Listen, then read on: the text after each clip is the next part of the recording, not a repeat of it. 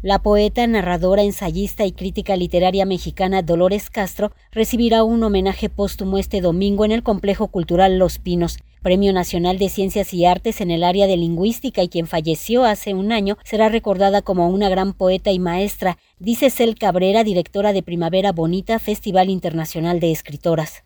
Catedrática incansable que fue parteaguas para la literatura femenina en México. Ella, al igual que Rosario Castellanos, pues nos abrieron camino a las demás, más que merecido este reconocimiento póstumo a la obra de la maestra Dolores Castro. Autora del Corazón Transfigurado, siete poemas y dimensión de la lengua en su función creativa, emotiva y esencial, Dolores Castro fundó Radio Universidad Nacional Autónoma de México y formó numerosas generaciones. Se forjó al mismo tiempo que artistas e intelectuales como Rosario Castellanos, Jaime Sabines, Luis Villoro, Sergio Galindo, Emilio Carballido, entre otros sobre todo esta memoria, esta lucidez que siempre la acompañó, esta generosidad en las palabras, este sentimiento siempre, eh, yo la recuerdo siempre como una mujer generosa, amorosa, cálida en su manera de dirigirse siempre a sus alumnos, muy valiente,